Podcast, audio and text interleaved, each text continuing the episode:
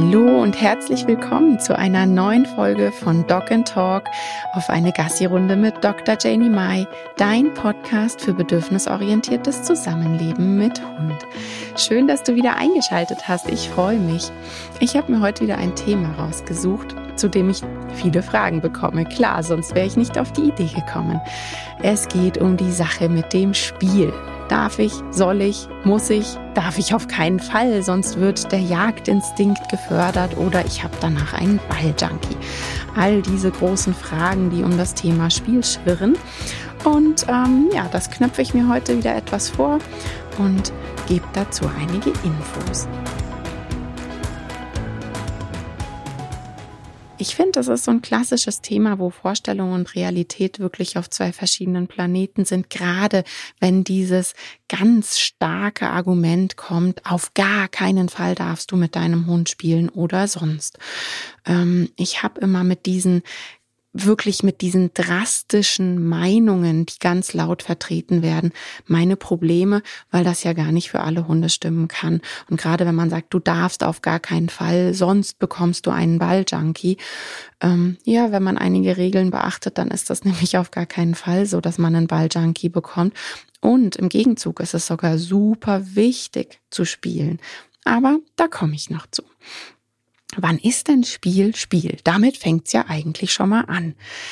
Ähm, es ist wirklich losgelöst von Regeln, damit wirklich dieser Spaß und dieses Flow-Gefühl kommt. Hat das keine Regeln? Da darfst du wieder so einen Perspektivwechsel machen. Wenn wir in den Flow kommen möchten, dann geht das doch nicht, wenn jemand nebendran steht und sagt, du, du, du, so aber nicht. Stopp, warte, nein, so aber nicht. Okay, jetzt, jetzt darfst du, nee, warte, doch nicht. Das ist doch kein Spiel, so kann man doch nicht in den Flow kommen. Also wirklich einmal den Perspektivwechsel machen. Wie redest du mit deinem Hund, wenn du denkst, du spielst mit ihm und dann kannst du dir schon die Frage beantworten, ist es eigentlich Spiel, was ich da mit meinem Hund betreibe? Es ist super wichtig. Unsere Hunde sind unsere Hunde, weil, also wir lieben sie so sehr. Ja, es ist einfach das Tier, was wir so, so sehr lieben und mit dem wir so gerne zusammenleben, weil Hunde bis ins hohe Alter spielen genauso wie wir. Sie sind sehr spielfreudig. Das heißt, wenn ich da wirklich auch dieses Miteinander und dieses Soziale fördern möchte, dann ist es super wichtig und ganz, ganz toll, dass du als Sozialpartner auch mit deinem Hund spielst. Ich mache das zum Beispiel auch mit den Händen. Ich spiele auch richtig körperlich mit meinen Hunden, ähm, weil genau so lernt man sich kennen und jeder meiner Hunde weiß, wie doll dürfen die mit Zähnen an die Haut und wie und was, weil wir uns kennengelernt haben über das Spiel. Ja, und auf der anderen Seite finde ich es auch ganz toll, weil gerade Timon ist einer, der mag das überhaupt nicht mit fremden Hunden zu spielen und der ist da sehr vorsichtig und, und eher unsicher und mit dem spiele ich lieben gerne und eher mit mir. Also man könnte tatsächlich mittlerweile sagen, so dieses ausgelassene, verrückte Spiel, das macht er hauptsächlich mit mir, mit meinen Händen. Ähm, also es ist super wichtig, sich das nochmal klar zu machen. Spiel ist losgelöst von Regeln. Nur dann ist es Spiel. Ansonsten ist es irgendein Training, ja, wo man dann sagt, der Hund soll warten, bis der Ball geworfen wurde. Dann trainierst du mit deinem Hund. Wo ich nicht sagen möchte, dass das falsch ist. Natürlich ist es ähm, wichtig, dass es auch gewisse Regeln gibt im Sinne von, der Hund hat gelernt, wenn ich den Ball in der Hand habe, soll er nicht mit äh, voll Knast in meine Hand reinbeißen, wo der Ball ist. Natürlich, das sind wichtige Sachen. Das hat aber dann eher was mit dem sozialen Miteinander zu tun. Aber wenn du mit deinem Hund übst, sitz und bleib, ich werf den Ball und erst dann XYZ, dann ist das Training und nicht Spiel. Ja. Ähm, wenn du einen Hund hast, und das ist ganz rassetypisch auch, es gibt Rassen, die lieben es, Dinge zu zerfleddern und zu zerfetzen. Wenn du so einen Hund hast, dann überleg dir genau, was du ihm gibst zum Zerfetzen. Wenn es Spielzeuge sind, wo du sagst, oh, das war so teuer, das soll ja auf gar keinen Fall zerfetzen, bitte gib es ihm nicht, weil sonst ist es kein Spielzeug. Du kannst es im Training einsetzen, dieses Objekt, ja, aber dann ist es eben Training und nicht Spiel. Wenn du es ihm aber gibst und er damit spielt und es losgelöst von Regeln Regeln ist, dann darf er das auch zerfetzen. Wenn du dann dazwischen krätscht und sagst, aber so nicht, äh, doch nicht, stopp, Spiel vorbei. Ja, weil dann sind die Hormone sofort wieder zack weg. Ähm, Also sich einfach so ein bisschen Gedanken machen, was gebe ich meinem Hund? Natürlich, wenn ich einen Hund habe, der Sachen zerfetzt und dann zum Beispiel aus den Plüsch Plüschtieren diese Wolle frisst, hey, das ist gefährlich, das ist gesundheitsschädigend. Ähm, niemand würde sagen, ja, aber du hast doch gesagt, ähm, der Hund darf zerfetzen. Ja, der soll Sachen zerfetzen, die er nicht schluckt. Aber wenn mein Hund Sachen schluckt, dann gebe ich ihm halt keine Dinge, die er zerfetzen kann, weil ich ja weiß im Vorhinein, ich müsste ihn dann unterbrechen und dann würde ich eben auch das Spiel unterbrechen. Und das wäre ja schade, weil genau die Hormone wollten wir ja eigentlich. Das war ja die Intention, dass der Hund ins Spiel kommt. Ähm, also, wenn ich solche Sachen mache wie warte, sitz, bleib, bring's, der Klassiker, bring's wieder zurück. All das ist Training. Das ist okay. Das hat aber nichts mit Spiel zu tun. Eben auch dieses, ich werfe einen Ball und ich mag da faul auf der Bank sitzen bleiben und sag immer wieder, bring's, bring's, bring's. Es ist kein Spiel. Ja, da gibt's gerade Hunde, die lieben es, Sachen im Maul zu tragen und dieses immer wieder zurückbringen müssen und abgeben müssen, bringt ihnen einen Frust, hohes Erregungslevel und dann fangen die an zu kläffen. Hier wäre eben genau wieder darauf zu achten. Habe ich einen Hund, der gerne Dinge mit sich herumträgt? Hey, lass deinen Hund die Dinge rumtragen, ja. Ähm, das Spiel heißt ja nicht Rennen, um, weil wenn ich eine Rennauslastung mit meinem Hund machen möchte, okay, dann bin ich aber auch wieder im Training, hat wieder nichts mit Spiel zu tun, ja. Ähm, und wenn der Hund Dinge nicht wiederbringt, musst du halt laufen. Ja, in dem Moment, wo ich sage, bring's oder hol's oder was auch immer, ist es ein Job und kein Spiel mehr.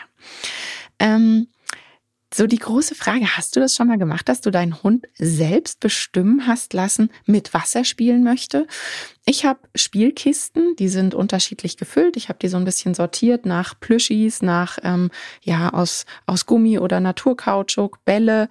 Ich habe das so ein bisschen sortiert und diese Kisten ähm, stelle ich ganz gerne auch mal in die Halle und lass die bei uns in der Trainingshalle dann wirklich Kisten räubern und da richtig rumrennen. Und ja, ich habe für Kenny auch Spielsachen, weil Kenny ist der, der gerne zerfleddert. Ich laste dieses Bedürfnis auch auf anderem Wege aus, aber ich habe auch immer mal, wenn wir irgendwelche billigen Stofftiere geschenkt bekommen, ich lasse ihn zerfetzen. Er frisst es nicht, er zerfetzt die einfach, dann schneit's. Ähm, manchmal hat dann Oma einen Job und flickt die ganzen Tiere und dann sind die eine Runde im OP und dann können sie nochmal zerfetzt werden. Ja, also das ist eben auch dieses totale Selbstwirksamkeit machen dürfen, rumspielen dürfen, Selbstbeschäftigung. Bah, das ist einfach ein Fest, da auch zuzugucken, weil man wirklich auch sieht, was für tolle Hormone die Hunde dabei haben. Ähm, ja, und ansonsten wirklich auch der Tipp, lass mal deinen Hund einkaufen. Geh mit ihm wirklich mal einkaufen und lass ihn auswählen. Ich finde das nämlich so wichtig, wenn man gar nicht beantworten kann, ja, hm, welches Spielzeug, aus welchem Material, ähm, hat denn mein Hund Lieblingsspielzeuge? Wenn man das nicht beantworten kann, dann zeigt es einem eigentlich schon, dass man probiert hat, für den Hund zu denken und dann immer irgendein Spielzeug, was halt gut in die Tasche passt, weil das ist klein oder leicht oder oh, das kann ich gut abwischen, das wird nicht so dreckig. Da denkst du im Vordergrund und nicht der Hund. Und es geht ja dabei wirklich darum, dass der Hund bestimmen darf. Das heißt, ähm, den Hund einfach mal auswählen lassen, welche Spielzeuge mag er und dann kriegst du da sehr, sehr schnell Feedback, was sind die Lieblingsspielsachen von deinem Hund. Ich mache es immer so, dass ich eine Auswahl dabei habe. Das heißt, auch wenn ich rausgehe mit der Intention, oh, ich gehe jetzt hinten auf die Wiese und ich spiele mit denen eine Runde, dann habe ich viele Spielzeuge dabei, die werfe ich auf den Berg und da dürfen die auswählen. Das heißt, auch in jeder Spielsession dürfen sie aussuchen, welches Spielzeug sie nehmen, obwohl ich von jedem weiß, was sind die Lieblingsspielzeuge. Das heißt, ich nehme dann zwei, drei für jeden mit. Ja, und dann picken die sich das und dann haben die ausgesucht und allein dieses Aussuchen können, da sind wir wieder bei Selbstwirksamkeit mit den speziellen Hormonen dabei, macht einfach riesig Spaß. Und ansonsten wirklich der Tipp, lass mal deinen Hund einkaufen. Und wenn der, ähm, ich weiß, dass es da einige Tiermärkte gibt, wo die Spielsachen eben auch im unteren Bereich sind. Und wenn dein Hund im Vorbeigehen zwei, dreimal die gleichen Sachen klaut, na dann kannst du dir schon sicher sein, dass das das ist, was dein Hund sehr gerne hat. Ähm, wie sieht das dann weiter aus, wenn ich jetzt sage, okay, ich laufe mit denen dann auf die Wiese und ähm, pack mehrere Spielzeuge aus? Ich äh, mache die erstmal ein bisschen warm. Ich finde es super wichtig, gerade wenn man auch einen Hund hat, der es gerne hat, dass man ihm Sachen wirft, also dieses Hetzen gerne macht dann ist schon auch wichtig, dass die Muskulatur und ähm, Sehnenbänder und Co. Ne, also dass einfach der Körper aufgewärmt ist, so wie wir, wenn man irgendwie einen schnellen 100 Meter Lauf macht äh, ohne Aufwärmen, da bedanken sich die Muskeln auch. Das kann einfach aussehen über ein, wir waren schon vorher spazieren oder ich lasse meinen Hund erstmal ein paar Goodies fangen. Manchmal werfe ich ein paar Goodies über den Boden, dass die erstmal so ein bisschen geflitzt sind, ähm, mit Handbremse angezogen sozusagen. Ähm, ja, aber das Aufwärmen ist erstmal so das Wichtigste, bevor man loslegt. Dann habe ich ein Signal, was ankündigt, Jungs, jetzt gibt's einen Spielzyklus. Und ein Spielzyklus sieht so aus, auf die Palme rauf, richtig Hormone, richtig auf die Kacke kloppen, ich sag das jetzt, und von der Palme auch wieder runter. Ja, und ganz am Ende wird mit Futter beendet. Futter ist dabei sehr, sehr wichtig. Das hat einfach einen hormonellen Hintergrund, dass der Hund auch wirklich wieder unten ist. Das sieht man an den Augen von den Hunden immer sehr, sehr gut. Wie weit oben sind die und wie weit unten sind die. Das heißt, das Ende von so einem Spielzyklus ist wirklich immer mit Futter, dass der Hund ganz weit unten ist und mit einem weiteren Signal, was ankündigt, jetzt packe ich das Spielzeug weg. Ich finde es immer madig, wenn die Hunde irgendwie mit einem Futter in die Richtung geworfen und dann schnell heimlich das Spielzeug weggepackt. Man sieht den Hunden sehr deutlich an, auf was für einem hohen Erregungslevel die sind und wie gefrustet die auch darüber sind, dass das Spielzeug auf einmal weg ist. Nicht ohne Grund, dass es einige Hunde gibt, die in Anwesenheit von Spielzeug kein Futter mehr nehmen, weil sie gelernt haben, sie werden von ihrem Menschen verarscht. Und das klappt bei Hunden halt leider nicht. Ne? Oder zum Glück. Sie geben uns sehr, sehr schönes Feedback. Also der Spielzyklus, der ich kündige das an mit einem Signal, ähm, dann wissen die schon, ah, die legt jetzt Spielzeug dahin und wir können uns Spielzeug raussuchen. Dann gibt's eben auf die Palme rauf, von der Palme runter. Das heißt nicht mehr so temporeich, ich werfe nicht mehr so weit, ähm, das Ganze ist nicht mehr so actionreich, ich hock mich hin oder ich zerr nur noch im Sitzen. Das sind alles so Sachen, die man dann machen kann. Und dann kommt Stück für Stück das Futter ins Spiel. Das Futter nutze ich als Zwischen, als Bindeglied sozusagen. Ähm, das muss am Anfang belebt sein. Das muss actionreiches Futter sein. Ja, man kann Futter werfen, man kann mit dem Futter, mit dem Hund gemeinsam flitzen und das Futter schmeißen. Ich kann dem Hund das Futter zuwerfen, dass er es aus der Luft fängt auf jeden Fall belebtes Futter, was hormonell nochmal anders ist als hier bitte ein Futter langweilig aus, aus der Hand gegeben. Ähm, und dann ganz am Ende mache ich wirklich Futtersuche mit Futterstreuen oder Tube schlecken. Auf jeden Fall hocke ich oder sitze dann meistens in der Wiese und wir machen es uns ganz gemütlich, bis die richtig unten sind und kaum noch Interesse fürs Spielzeug haben. Also das ist wirklich so wichtig, dass das Spielzeug dann irgendwann in den Hintergrund gerutscht ist und dann gebe ich ein Signal, was ankündigt, ich packe das Spielzeug jetzt weg. Ähm, dieses auf die Palme rauf da ist noch wichtig zu beachten, wie weit auf die Palme rauf. Ähm, das würde ich wirklich auch vom, vom Übungsstand. Und Übung meint in dem Fall, das Gehirn hat gelernt, auf die Palme rauf und von der Palme runter. Das ist so eine Übung, so ein Trampelpfad fürs Gehirn. An- und Ausschalter. Und ähm, da muss man den Hunden auch eine Chance für geben. Und gerade die Hunde, die einfach super schnell angeschaltet sind, die kriegen die Chance oft nicht in kleinen Häppchen runterzukommen von der Palme. Und deshalb lässt man es lieber gleich. Und das ist sehr, sehr schade, weil gerade diese Hunde brauchen das auf die Kacke kloppen. Ja, also dieses wohldosierte, wie weit auf die Palme rauf und vor allem auch wie lange auf der Palme bleiben. Das sind wieder so Sachen, die haben was mit Trainingsstand und in dem Fall meine ich nicht, ist der Hund dann durch einen Sitzausbleib zu hemmen. Wir hatten im Vorhinein besprochen, dass es darum nicht geht im Spiel, sondern einfach kann ich den Hund über Futter runterbringen von der Palme oder ist er dann so aufgedreht, dass der kein Futter mehr nehmen kann, dass der nicht ansprechbar ist, dass der sozusagen nur noch riesige schwarze Augen hat und ähm, dann sind wir zu weit auf die Palme oder waren zu lang auf der Palme. Und das sind ja Übungssachen. Das liegt ja dann an mir. Und das ist einfach das, was so im, im Spieltraining, sage ich jetzt mal, und damit meine ich dieses Üben, Palme rauf, Palme runter, dass das Gehirn den An- und Ausschalter kennenlernt. Da müssen wir Menschen an uns arbeiten. Futter, habe ich gesagt, super wichtig, dass der Hund wieder runterkommt, damit wir die speziellen Hormone haben, damit der Hund eben wieder so ganz easy peasy weitergehen kann und kein weiteres großes Interesse mehr für den Ball oder das Spielzeug hat. Ähm, Balljunkies, da muss ich natürlich was zu sagen. Wie kommt das denn dazu? Das kommt daher, weil der Hund mit diesem Objekt nur eine einzige Emotionslage verknüpft. Und das ist mitten auf der Palme. Ähm, wenn dann der Hund eben gar nicht die Chance hat, in Anwesenheit des Balls auch runterzufahren und Futter zu nehmen, in Anwesenheit des Balls auch mal gechillt zu sein, dann hat der Ball, nämlich sobald der Hund den sieht, die Vorhersage Bäm mitten auf der Palme. Und ähm, dann ist gerade bei den Hunden das so gefährlich, wenn man die gar nicht in Anwesenheit des Balls runterholt von der Palme, sondern den Ball heimlich in die Tasche steckt. Dann hat der Ball nur eine einzige Emotionslage und eine einzige Funktion, nämlich völlig aufgedreht auf der Palme zu sein. Ähm, wenn man weiß, man hat eine Rasse oder einen Hund, der Tendenzen dazu hat, zu sagen, boah, krass, ähm, beim Ball hat er sofort diese riesigen Augen, ist nicht mehr ansprechbar, dann würde ich schon von klein auf zusehen, dass man den Ball eben auch anderweitig nutzt. Futterball. Eine Kiste mit Bällen füllen, Futter drin suchen lassen.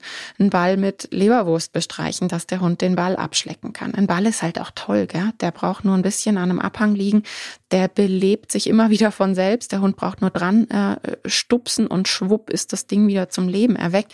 Wenn man da im Gegensatz eine Frisbee zum Beispiel vergleicht, wenn die auf dem Boden liegt, ist die platt wie ein Pfannkuchen, da ist kein Leben mehr drin und dementsprechend ähm, ist das dann auch langweilig. Beim Ball, ne, der rollt dann halt schnell und ähm, der Hund kann sich auch super gut selbst beschäftigen und äh, sich da selbst die Hormone liefern. Deshalb eben auch öfter ein Balljunkie als ein Frisbee-Junkie zum Beispiel. Also der Ball sollte für verschiedene Sachen genutzt werden, eben nicht nur zum Spiel und auf die Palme bringen. Dann haben wir das Problem mit dem Balljunkie gar nicht. Wenn du merkst, du hast da Probleme mit deinem Hund und du erwischst dich dabei, dass du nur tauschen kannst mit, ähm, ja, den Hund verarschen, ganz drastisch gesagt, bitte such dir frühzeitig Hilfe. Ich finde, gerade bei diesen Hunden ist es notwendig, dass sie auf die Palme dürfen. Die brauchen das, weil sonst suchen sie sich's in der Umwelt.